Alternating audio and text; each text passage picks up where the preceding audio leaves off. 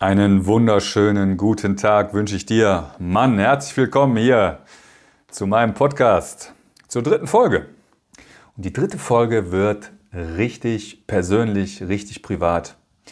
Äh, ich teile mit dir, wie die Geburt meines zweiten Sohnes mich verändert hat. Und es ist schon krass, weil die Geburt ist noch nicht lange her. Der Junge ist noch gar nicht lange auf der Welt. Also der ist jetzt so vor sechs Wochen auf die Welt gekommen.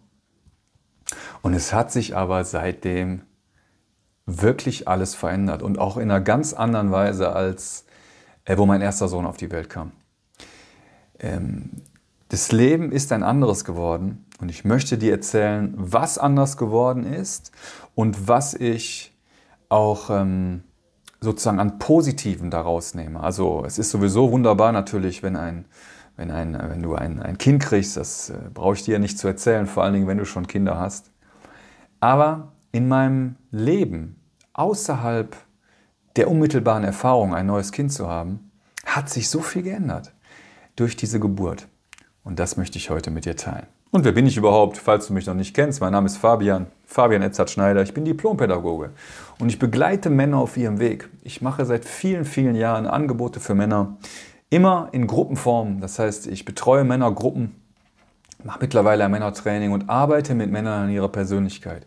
Es geht immer darum, dass du widerstandsfähiger wirst, dass du resilienter wirst, dass du mehr bei dir ankommst, dass du mehr Glück und Zufriedenheit in deinem Leben erfährst und dass du mit all den Anforderungen, die im Leben auf dich warten, gut umgehen kannst und dass ein Leben führst nach deinen Vorstellungen, so wie es dir zusteht als Mann, so wie du als Mann wirklich voller Kraft, voller Freude und voller Leidenschaft deinen Weg gehst.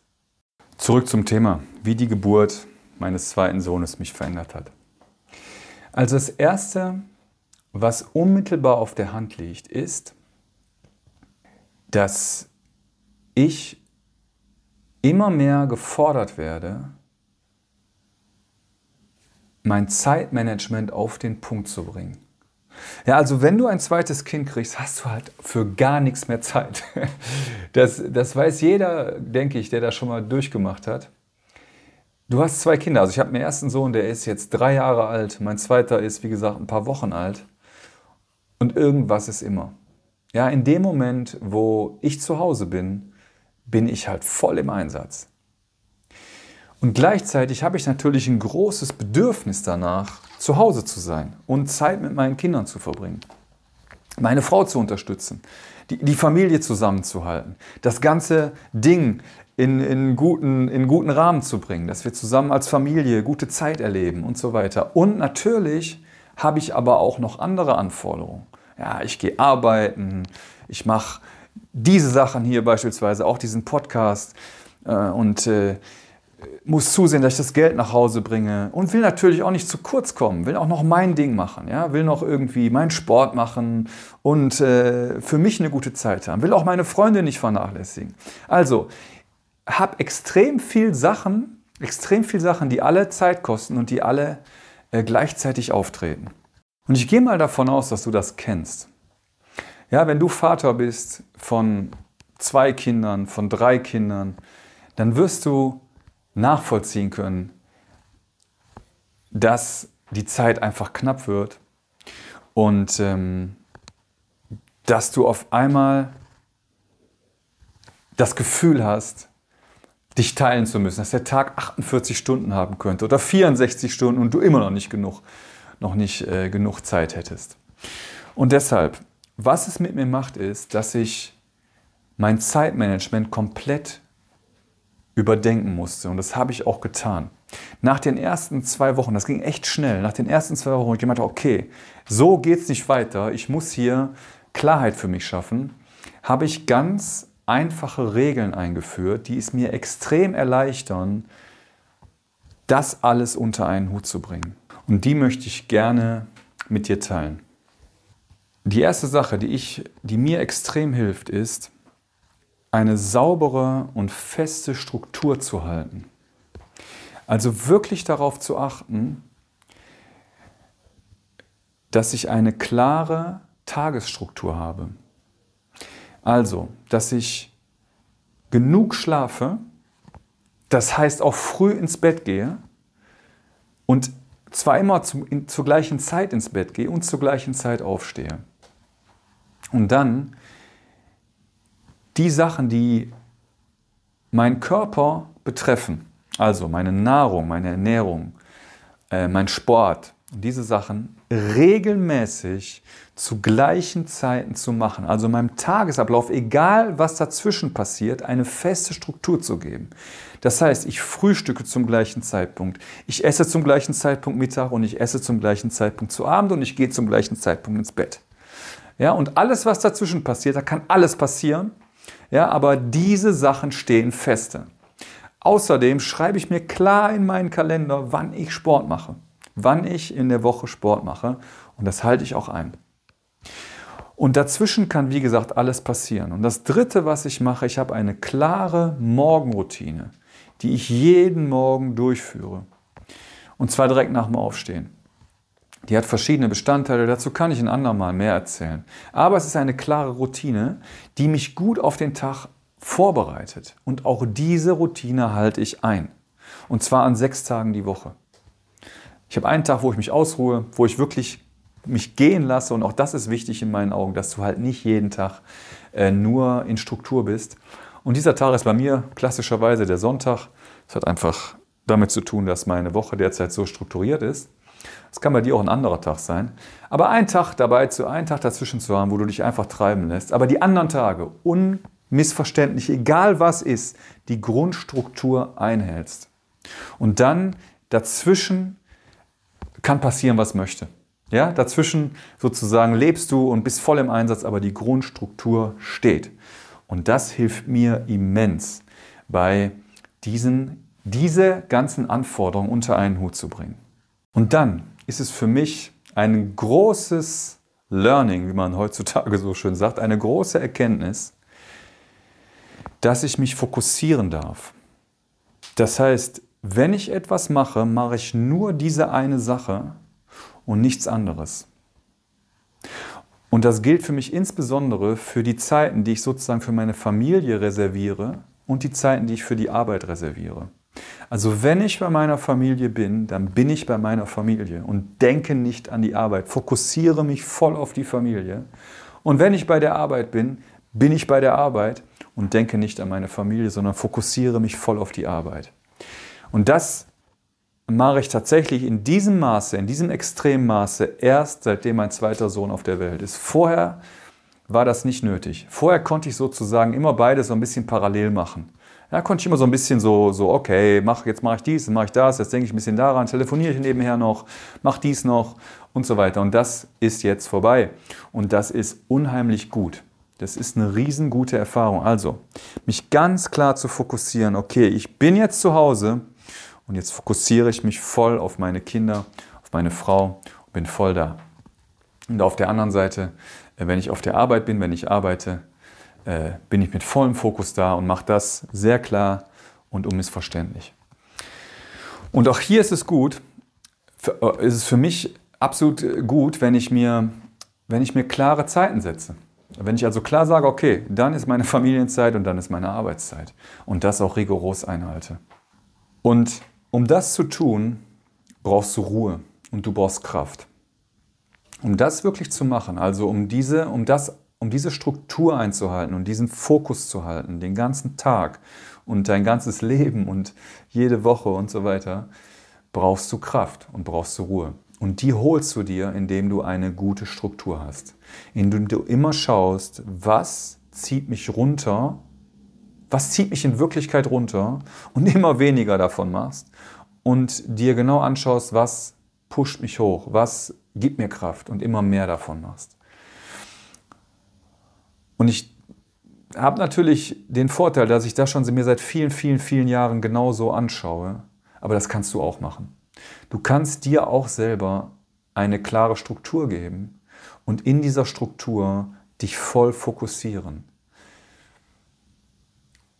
Und wenn du das machst, dann kriegst du auch solche ganzen Anforderungen unter einen Hut. Dann, dann, vor allen Dingen erlebst du dann das Ganze auch als Freude und nicht als Belastung.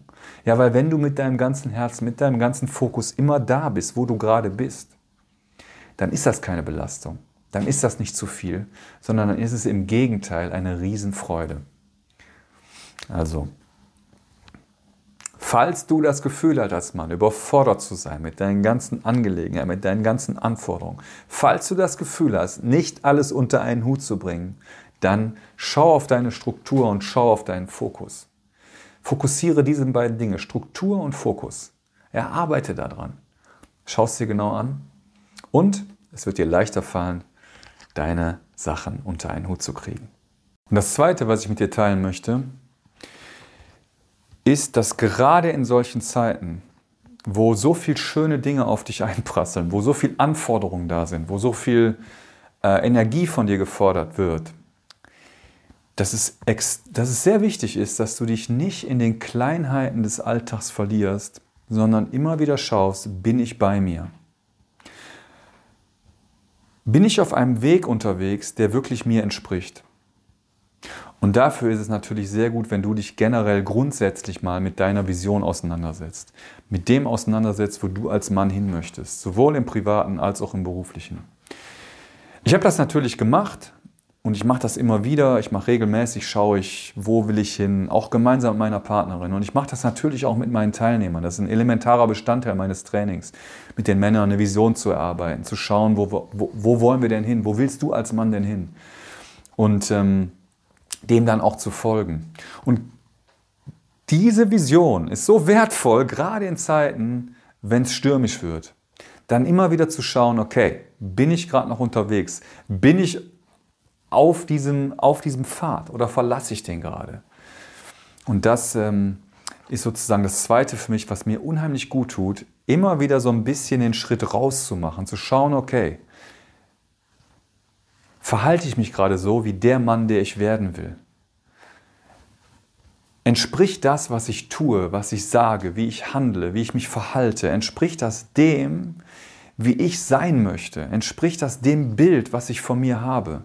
Entspricht das mir als Mann? Und entspricht das meiner Begeisterung, meiner Freude? Entspricht das dem, wie ich mich sehe? Oder verliere ich mich hier in den ganzen Anforderungen? Verliere ich mich in Einzelheiten, in Kleinheiten? Bin ich innerlich aufgerieben? Äh, ähm, ver verhalte mich komisch? Äh, lenk mich ab mit irgendwelchem Schwachsinn, anstatt voll da zu sein. Und das schaffst du, voll da zu sein, wenn du dich immer wieder fragst, ja, wo will ich denn wirklich hin? Was hat das Ganze mit mir zu tun? Entspricht das wirklich meinem, entspricht mein Verhalten dem, wo ich mich hinentwickeln möchte?